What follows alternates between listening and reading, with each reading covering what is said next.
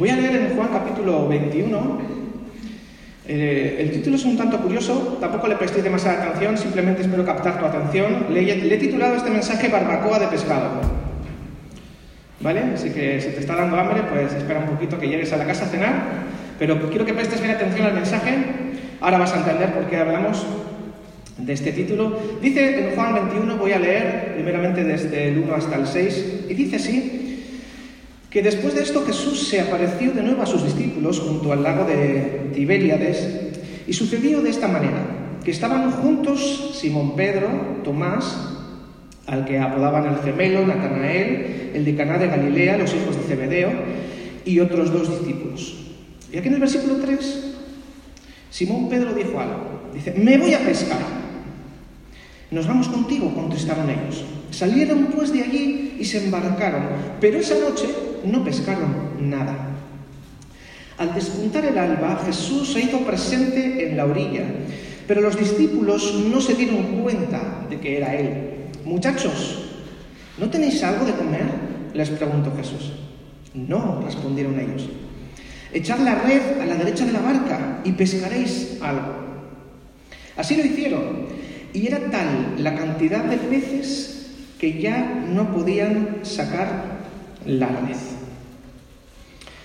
Ahora vamos a continuar los siguientes versículos. Pero aquí me llama la atención. Estamos obviamente hablando de Jesús y la pesca milagrosa. La segunda pesca milagrosa, que estaba aquí Pedro y sus colegas, discípulos y anteriormente pescadores de peces, porque no nos olvidemos que Pedro y sus colegas, una parte de los discípulos, eran pescadores de peces.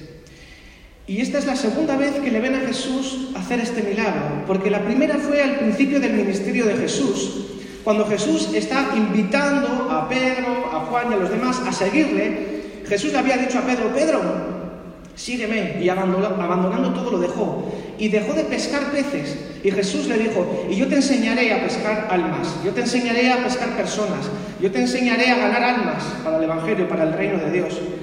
Pero aquí estamos en el capítulo 21 de Juan. Unos, unos versos antes, unos capítulos antes, está Pedro haciendo esa famosa declaración. Sabéis que Pedro es Pedro el, impulsivo, eh, a veces el, ansioso, el intrépido, el indomable Pedro. Y Pedro hizo una declaración y todos los demás le dijeron, pero él de, alguna manera, Pedro era el cabecilla de todo el grupo. Y Pedro dijo, Señor, aunque todos te abandonen, yo jamás te negaré. Yo no te abandonaré. Si es necesario, moriré contigo. Y dice que todos los discípulos dijeron lo mismo, ¿no? Pero Jesús le dijo, Pedro, tranquilo, eh antes de que cante el gallo dos veces, tú me negarás tres. No, de ninguna manera, maestro, yo jamás te negaré, jamás te dejaré, jamás te abandonaré. Si es preciso, iré a la muerte contigo. de alguna manera, todos lo habían abandonado. Pero Pedro, de alguna manera, se cumple el, el, refrán y la palabra también cuando dice que el que mucho habla, mucho yerra. Y, y, y, Pedro de alguna manera era el representante de todos los demás. Y él de alguna manera como que respondía por todos, ¿no? Y aquí estamos en el capítulo 21 de Juan, Jesús ya ha resucitado. No es la primera vez que se aparece a los discípulos, pero fíjate el estado de ánimo de Pedro, que aun después de haber conocido que Jesús había resucitado, no tenía ganas para hacer nada más que irse de nuevo a su oficio anterior. Por eso me llama la atención el verso 3. Y dice Pedro, me voy a pescar. No tenía ánimos, no estaba de ánimos Pedro. Cualquiera lo diría, ¿verdad? Después de vivir todo lo que vivió, después del subidón de enterarse de las mujeres que prometían y, aseguraban que habían visto a Jesús resucitado, hasta el punto que eh, en, el capítulo anterior él mismo se apareció a algunos de ellos, estaba Pedro allí presente, estaba también Tomás el incrédulo que tuvo que meter el dedo para asegurarse de que era él. Esa fue la gente que Jesús escogió para cambiar el mundo. Y, si Jesús lo hizo con ellos, y ahora vamos a ver un poco lo que pasó con Pedro, si Jesús lo hizo con Pedro, también lo puede hacer contigo y conmigo. No importa lo desanimado que estés. Fíjate, Pedro, cómo estaría de resignado, de, desesperado, que dijo, chicos, necesito hacer algo, me, voy a pescar. No, no puedo estar aquí sin hacer nada, me voy a pescar, necesito que me dé el aire, necesito pensar, necesito reflexionar. Fíjate era Era tal la culpabilidad que Pedro aún sentía por haber fallado, por haber negado a Jesús tres veces, que no se sentía con fuerzas de seguir adelante, a pesar de que había visto a Jesús resucitado. Y, es interesante, eh, últimamente, los, este viernes y el, anterior, sobre todo, mientras estábamos en el tiempo de oración, en el, en Más de Ti, en, el local en el PEC, eh, surgió este tema y las oraciones iban encaminadas, Señor, llévate desánimo, Señor, queremos estar animados en ti, porque hermanos, vamos a ser honestos y sinceros, a todos nos está agobiando ya un poco el tema este de la pandemia que no se acaba de ir nunca. Y estamos un poco ya cansos de, estar todo el día con restricciones y con la mascarilla. Y obviamente somos buenos cristianos y nos sometemos a todas las normativas, pero llega un momento en el que uno también se cansa, se agobia, ¿verdad? Y eso es solamente una parte, una pequeña aplicación, pero ¿y qué pasa con cada uno de nosotros? Eh, ¿Cuántas veces le hemos prometido al Señor cosas? Ahora que hemos comenzado el año, quizá empezaste muy bien el desafío 2021, a lo mejor ahora ya te estás desinflando. Al igual que Pedro, probablemente también algunos de nosotros, Estamos experimentando a veces fases de decir, chicos, necesito hacer algo, me, voy a pescar. Pero, pero no iba a pescar alma, no, me voy a hacer lo que sabía hacer antes y, ya está. De resignación. Fue bonito mientras duró, quizá estaba pensando Pedro, pero ya nada será igual que antes. Sí es cierto, dicen que Jesús ha resucitado y me alegro y, de verdad qué guay, pero eso es para los demás discípulos, yo sé lo que le hice, yo le negué tres veces. Y eso es algo que me va a pasar siempre en mi conciencia. Así que este era el punto de partida de Pedro y quizá algunos de nosotros se puede o nos hayamos podido sentir en algún momento de nuestra vida cristiana y espiritual de esta manera. Y las cosas ya no van a volver a ser como antes. Estoy desanimado, así que me voy a hacer lo de antes. Me voy a pescar. Me voy a, echar las redes. Pero seguimos leyendo. Seguimos leyendo y en el versículo eh, voy a, retomar en el 6 al final, dice, así lo hicieron y era tal la cantidad de peces que ya no podían sacar la red. Y en el verso 7 dice, es el Señor, dijo a Pedro, el discípulo a quien Jesús amaba. Y tan pronto como Simón Pedro le oyó decir, es el Señor, se puso la ropa, pues estaba semidesnudo y se tiró al agua. Y los otros discípulos lo siguieron en la barca, arrastrando la red llena de pescados pues estaban a escasos 100 metros de la orilla. Aquí hay algo que me llama la atención. Fíjate el contraste entre Pedro y el que está escribiendo este relato, que como sabemos es el Evangelio de Juan. Juan, fíjate, lo comentábamos también el domingo pasado en el relato. Juan siempre se percibía delante del Señor el discípulo al, que el Señor amaba. Y me, llama, y me llama mucho Creo que aquí hay algo que nosotros debemos aprender en esta noche. El contraste entre Pedro y Juan. No sé en esta tarde si tú ahora, ahora, después de este maravilloso tiempo de alabanza que hemos tenido, todos nos sentimos como Juan, el discípulo amado. Yo soy quien dices que soy, tú eres mi padre, yo soy tu hijo. Pero a lo mejor llega el martes, miércoles, jueves y te sientes más como Pedro. Lo de Juan como que se diluye y ya te identificas mucho más con la historia que estamos hablando de Pedro. ¿Cómo nos sentimos, hermanos? Nos podemos sentir de muchas maneras, pero ¿qué dice la palabra que somos nosotros? Porque Pedro se sentía mal y casi deja que sus sentimientos le aparten del servicio al Señor para siempre. En cambio, Juan se sentía y sabía y lo declaraba. Y siempre que escribe el discípulo al que Jesús amaba. Y aquí hay un secreto. Jesús no amaba más a Juan que a Pedro. Era Juan que se veía a sí mismo amado por Dios. Y a Pedro le costaba entender que la resurrección de Jesús venía precisamente a triunfar para siempre sobre la culpabilidad, sobre el pecado, sobre la negación, sobre la muerte que lo que Jesús acababa de hacer era precisamente para restaurarle a él y levantarle y decirle, Pedro, los mejores años de tu vida están por delante. Punto de encuentro cristiano, los mejores años de, vuestra vida están por delante. No importa cómo nos hayamos sentido, como Pedro o como Juan. Lo que acaba validando no es el sentimiento que tú y yo tengamos en un momento dado, que gloria a Dios por ello, sobre todo cuando son buenos. Pero cuando los sentimientos flaquean, hermanos, nos agarramos a las declaraciones que acabamos de proclamar en adoración. Yo soy quien tú dices que soy. Y por eso Jesús más adelante luego lo vamos a ver. Le recuerda a Pedro quién es. Y por eso puede seguir. puede seguir adelante. También este, este, este Pedro es interesante porque dice que cuando se da cuenta de que es Jesús, se, se, pone la ropa y se echa al agua y se va a nadar. Hasta lo que yo sé, para nadar hay que ponerse el bañador. Pero no, él se tiñe la ropa y dice que andaba ahí medio sin ropa en la barca y cuando se da cuenta de que es Jesús, dice, es el Señor. Entonces era, era ansioso, ay, ay, ay, está aquí Jesús. Y no me lo esperaba esto. Se, se, se pone la ropa y se echa al agua y se va hasta ahí nadando y llega antes que los otros que venían con la barca.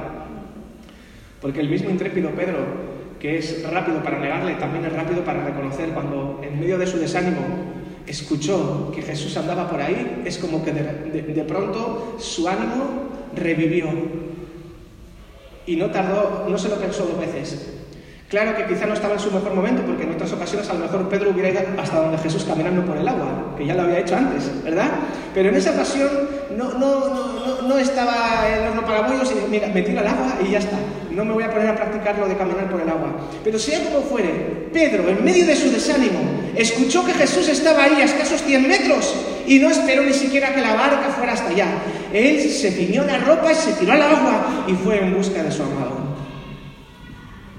No permitió que el desánimo le dejara, bueno chicos, sois vosotros, seguro que ya no quiere hablar conmigo, lo que le hizo estuvo muy feo, no me va a dar ni querer mirar, ir vosotros, yo me quedo aquí, me quedo aquí a hundirme con la barca. ¿Pedro estaba desanimado? Sí, pero en cuanto escuchó, en cuanto, eh, en cuanto percibió que Jesús estaba cerca, de nuevo fue corriendo a su encuentro. Y eso es lo maravilloso, hermanos. Vamos a pasar días, o semanas quizá, o temporadas, en los cuales parezca que hay una nube de desánimo que se quiera posar sobre nosotros. Iglesia, no se lo vamos a permitir. No vamos a tirar al agua. Igual no tienes fe suficiente para caminar por encima, no importa. Lo importante es que vayas hacia Jesús. En otro dices, oh, si esto me pilla en otro tiempo, hubiera hecho esto, hubiera hecho lo otro, me lo hubiera tomado de otra manera, mira, da igual. Lo importante es que estás escuchando a Jesús y estás yendo tras Él. Y el desánimo en tu vida, en mi vida, en la vida de la iglesia, tiene los días contados. Porque le vamos a hacer frente en el nombre de Jesús de Nazaret. Dure lo que dure la pandemia, sea lo que dure la mascarilla en la boca, no nos vamos a dejar vencer por el desánimo.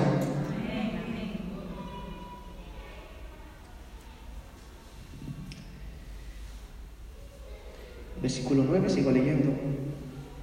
Al desembarcar, vieron unas brasas con un pescado encima y un pan. Traed algunos de los pescados que acabáis de sacar, les dijo Jesús.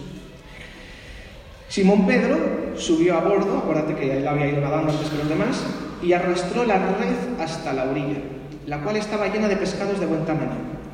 Eran 153, pero a pesar de ser tantos, la red no se rompió. Venid a desayunar, les dijo Jesús. Ninguno de los discípulos se atrevía a preguntarle, ¿quién eres tú? Porque sabían que era el Señor. Y Jesús se acercó, tomó el pan y se lo repartió, e hizo lo mismo con el pescado.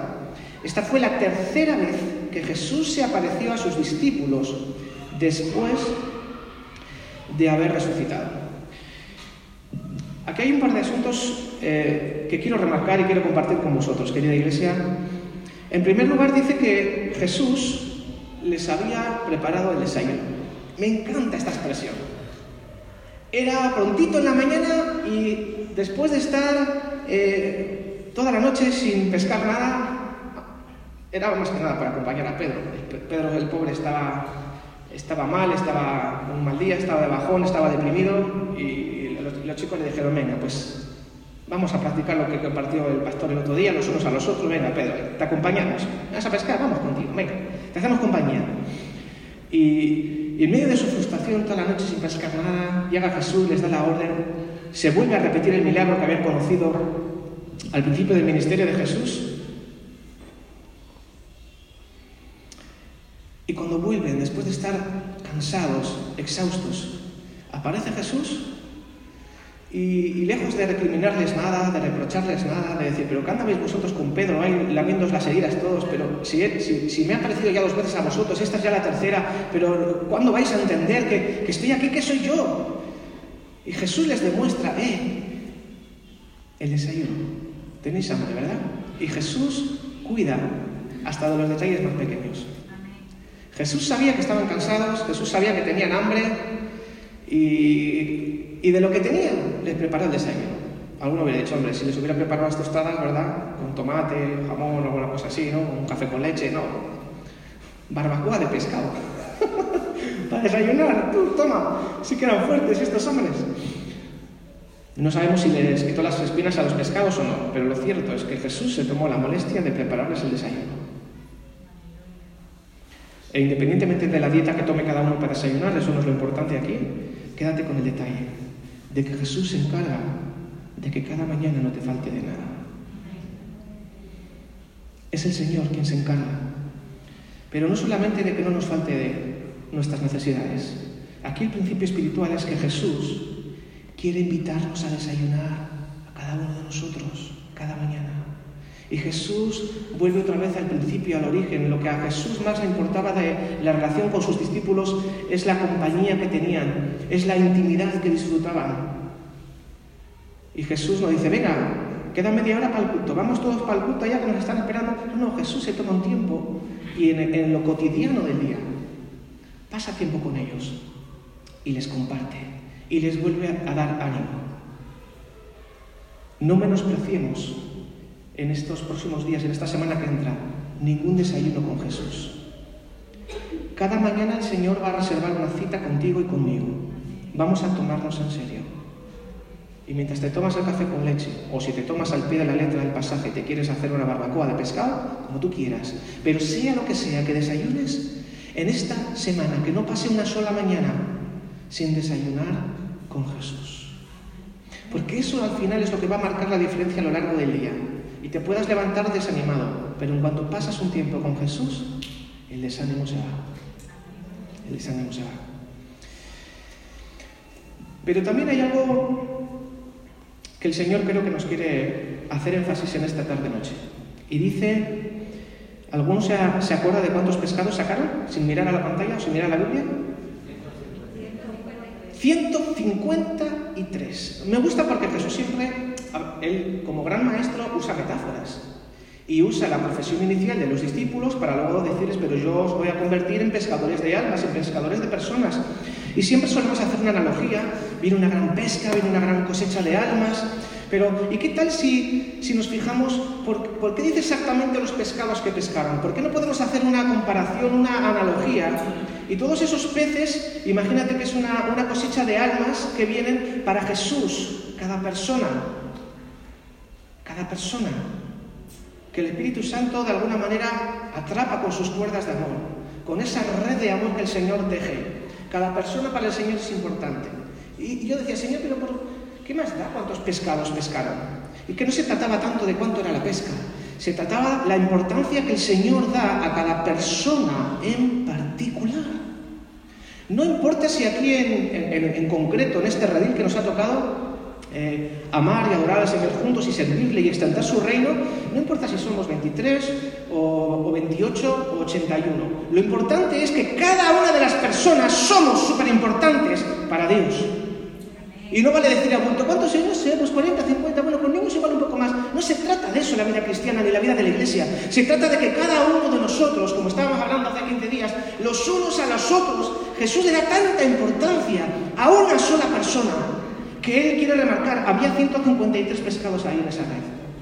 Y de alguna manera proféticamente también podemos decir, podemos declarar que el Señor en esta amada iglesia está entretejiendo una red de amor, de comunión, de compañerismo de los unos a los otros para que ni uno de ellos se pierda. Y me encanta porque dice que a pesar de que eran eh, tantos pescados, dice la red no se rompió. Hermanos, todo lo que construyamos en amor no se va a romper. No se va a romper. Todo lo que invirtamos en los unos a los otros, como hablábamos hace 15 días, en animarnos los unos a los otros, en estar unos a otros, en fortalecernos unos a otros, en saludarnos unos a otros, en amarnos los unos a los otros, en servirnos los unos a los otros por amor, esa red es irrompible.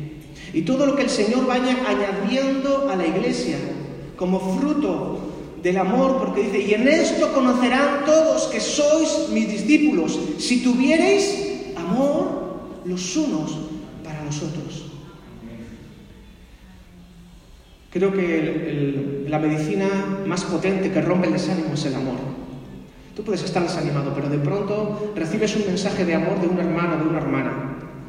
Dices, hermano, hermana, estoy orando por ti. Oye, acuérdate que mañana hemos quedado, tenemos nuestro, nuestro grupo de oración lo que comenzamos con el desafío 2021, nuestro, nuestro grupo de tres, nuestro 3G, lo tenemos ahí. Acuérdate que el jueves tenemos cita, a la hora que hemos quedado, vamos a animarnos unos a otros, vamos a orar juntos, vas a ver cómo esta situación vas a salir adelante. Iglesia, creo de todo corazón que lo que el Señor ha permitido a comienzos de año no es para que quede en 21 días felices, sino que quiere que tenga continuidad todo el año. Y creo que esto es una red que viene del Espíritu Santo para motivarnos pero para que aprendamos a ser iglesia de manera que a través de la red del amor, de la comunión de los unos con los otros, creo que es la manera en la cual el Señor quiere hacer un discipulado relacional en medio de su iglesia y que podamos vencer juntos al desánimo y seguir creciendo.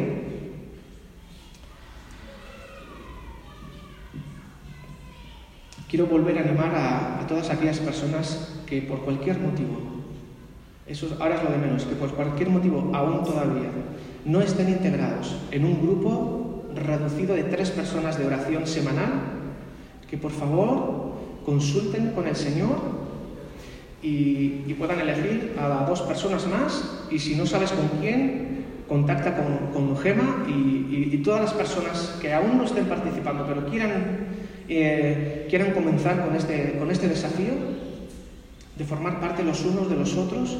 Estamos escuchando eh, testimonios y es de tanta bendición, es de, tanta bendición. Dice, mira, la verdad es que a lo mejor esta semana estaba cansado y quizá no me apetecía mucho, pero como teníamos un compromiso, esa es la ventaja de que es un grupo de tres, porque cuando es un culto abierto, pues si vienes, gloria a Dios, y si no vienes, pues bueno, nadie te va a reclamar por qué no has venido. Nos preocupamos por ti y te preguntamos. Pero cuando hay un compromiso entre tres personas, si uno falta, el grupo ya se queda cojo. Entonces, por, amor al hermano que me está esperando, que, a las nueve menos cuarto nos conectamos, entonces, aunque quizá en ese momento el sentimiento, como hablábamos antes, me dice, hoy no te conectas, hoy descansa. Como sabes que es un momento a la semana y sabes que va a ser de tanta bendición, al final rompes la inercia, te conectas y oráis juntos y compartís juntos y os edificáis juntos, los unos a los otros. Y creo que esto es lo que Dios quiere para la Iglesia en los próximos meses, en este año, para que crezcamos y para que juntos venzamos el desánimo. Así que esta es la invitación. Todos aquellos que quieran incorporarse, por favor, eh, si tienen alguna duda, que, que hablen con, con, Gema y para, los detalles. Pero es, sencillo. Simplemente te juntas con dos personas más, quedáis a una hora. Si vivís cerca y queréis quedar físicamente, se puede. Y si no, pues por, por videollamada de WhatsApp es lo más fácil, o por Zoom o cualquier otra plataforma. Quedáis un día a la semana y estáis un ratito juntos compartiendo, orando unos por otros y edificándoos en amor. Amén.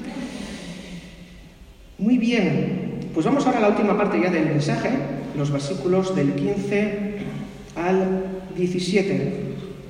Y dice así, acuérdate que hemos empezado hablando de Pedro y con su desánimo y lo culpable que se sentía por haber negado a Jesús tres veces. Dice el versículo 15, cuando terminaron de desayunar, Jesús preguntó a Simón Pedro, Simón, hijo de Juan, ¿me amas más que estos? Sí, Señor, tú sabes que te quiero, contestó Pedro. Apacienta mis corderos, le dijo Jesús, y volvió a preguntarle, Simón, hijo de Juan, ¿me amas? Sí, Señor, tú sabes que te quiero. Cuida de mis ovejas. Y por tercera vez Jesús le preguntó, Simón, hijo de Juan, ¿me quieres? A Pedro le dolió que por tercera vez Jesús le hubiera preguntado, ¿me quieres? Así que le dijo, Señor, tú lo sabes todo, tú sabes que te quiero. Apacienta mis ovejas, le dijo Jesús. ¿Cuántas veces había negado Pedro a Jesús? ¿Y cuántas veces Jesús le restablece a Pedro en la función que había sido dirigido por Dios para que Pedro realizara? Tres veces le vuelve a reafirmar y le vuelve a reintegrar en el propósito, en el llamado que Dios tenía para Pedro. Iglesia, aquí no sobramos ninguno. Aquí todos somos útiles y todos somos importantes hayamos tenido el pasado que hayamos tenido, aunque hubiéramos prometido, como Pedro, algo que era imposible de, cumplir, porque, ¿sabes? Aquí parece que el, que el que negó y el que abandonó a Jesús fue Pedro, pero en realidad todos lo abandonaron. Allí no quedó nadie. Pero es que Jesús ya no había profetizado. Jesús ya sabía que la presión era tan alta que ninguno de ellos, ya se lo había anunciado. Y todos un día me abandonaréis. Jesús ya contaba con tu fracaso, Jesús ya contaba con ese error que hiciste en el pasado, Jesús ya contaba que mañana quizá te equivoques en algo, o que habías prometido no volver a, gritar o, o a, comer de más, o a tener una mala actitud o un mal pensamiento. Jesús ya cuenta con tus fracasos y con tus errores. Pero Jesús cuenta contigo. Porque aunque somos imperfectos, somos vasos de barro, pero hermanos del alfarero. Y esto no es licencia para pecar ni para no cambiar. Esto es licencia para ser restaurados por Jesús, que es lo que el Señor quiere con cada uno de nosotros. Si te has fijado en las preguntas, en las dos primeras veces Jesús le pregunta, ¿me amas? Y el verbo que utiliza es ágape. Me amas, utiliza la palabra ágape, que es amor incondicional. Obviamente, Pedro sabe la diferencia y cuando Jesús le pregunta, ¿me amas incondicionalmente como Dios ama al mundo de tal manera que envió a Jesús? Y Pedro le contesta, eh, tú sabes que te quiero, que es la palabra para amor fileo, que significa tener un aprecio, tener un cariño, un amor más familiar. No es el amor de Dios, el ágape, el amor puro, santo, intachable, el incondicional que solamente el Espíritu Santo porta y lo da a quienes confían en Jesús. Así que Pedro es honesto consigo mismo y le dice, Jesús, tú sabes, tú sabes que te quiero. Es como que Jesús le dice, me agapeas, me amas, con amor agape, me agapeas. Y Pedro le dice, y le dice, tú sabes que te fileo, tú sabes que te quiero. Y, y dos veces Jesús le pregunta, ¿me agapeas, me amas? Y Pedro le dice, tú sabes que te fileo, tú sabes que te quiero. Y la tercera vez Jesús baja al nivel de Pedro y dice, ¿me quieres? ¿Me fileas? ¿Me tienes afecto por lo menos? ¿Me tienes cariño? ¿Me entiendes? Y Pedro dice, sí, Jesús, tú lo sabes todo. Y me encanta porque cuando hay honestidad hay restauración.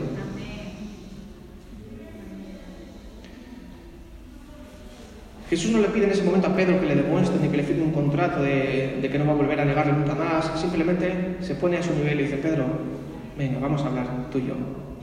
Tranquilo, Pedro. Nos conocemos. ¿Me quieres?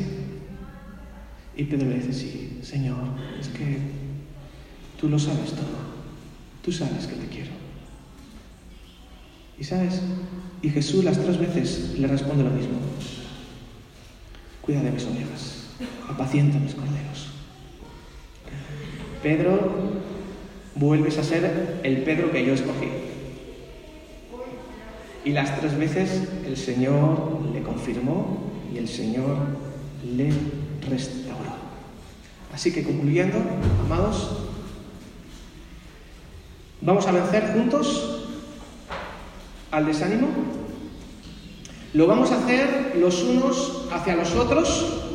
Quizá mañana eres tú el desanimado y yo te animaré a ti y pasado mañana a lo mejor el desanimado soy yo y tú me tienes que animar a mí sea como fuere, los unos a los otros, vamos a confiar y vamos a recordar en esta noche que la red que el Espíritu Santo está tejiendo, esa red de amor, son los minigrupos de oración de tres personas, máximo cuatro.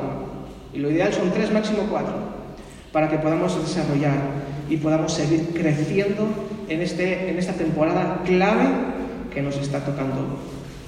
que nos está tocando vivir. Y vamos a confiar, hermanos, y vamos a creer que los mejores años de la iglesia están por venir. Y el Señor añadirá a su iglesia los que han de ser salvos. Nos ponemos de pie, oramos. Señor, te doy gracias.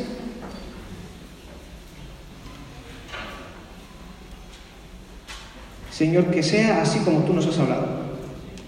Señor, bendice a cada uno de los que estamos presentes y a todos los hermanos que no, que no pueden estar aquí físicamente por diferentes motivos. Señor, oramos para que tú nos ayudes, Señor, a comprender, Señor, en esta noche lo que tú nos has hablado. Ayúdanos, Señor, a sabernos que somos discípulos amados y que cuando el desánimo llame a nuestra puerta, oh Dios, que podamos desayunar contigo y vencerlo. Señor, y una vez, Señor, fortalecidos, podamos animarnos los unos a los otros. Gracias por el valor incalculable. Es el valor de tu sangre, como hemos cantado, el que tú nos das a cada uno de nosotros. Y Dios, yo te ruego que si hay alguna persona aquí presente que se siente como Pedro, que te ha fallado tantas veces y que piensa que tú ya le has puesto una X, el único que pone X es Satanás y lo reprendemos en esta noche en el nombre de Jesús. Jesús viene a restaurar y a salvar lo que se había perdido. Jesús no viene a etiquetar, ni a condenar, ni a separar. Jesús viene a restaurar y a volver a introducir a cada uno de nosotros en el propósito específico de Dios. Gracias, Señor. Amén, Señor. Mientras Juan, mientras se acerca, dice en Juan 20:21, que por cierto es buen versículo para este 2021, 2021, dice Juan 20:21, como el Padre me envió a mí, así yo os envío a vosotros. Como el Padre me envió a mí, dice Jesús, así yo os envío a vosotros. Así que, iglesia, tenemos un llamamiento especial de Jesús para ir y hacer discípulos de todas las naciones. Pero todo pasa porque la red se fortalezca y cada uno de nosotros podamos ocupar el lugar que nos corresponde.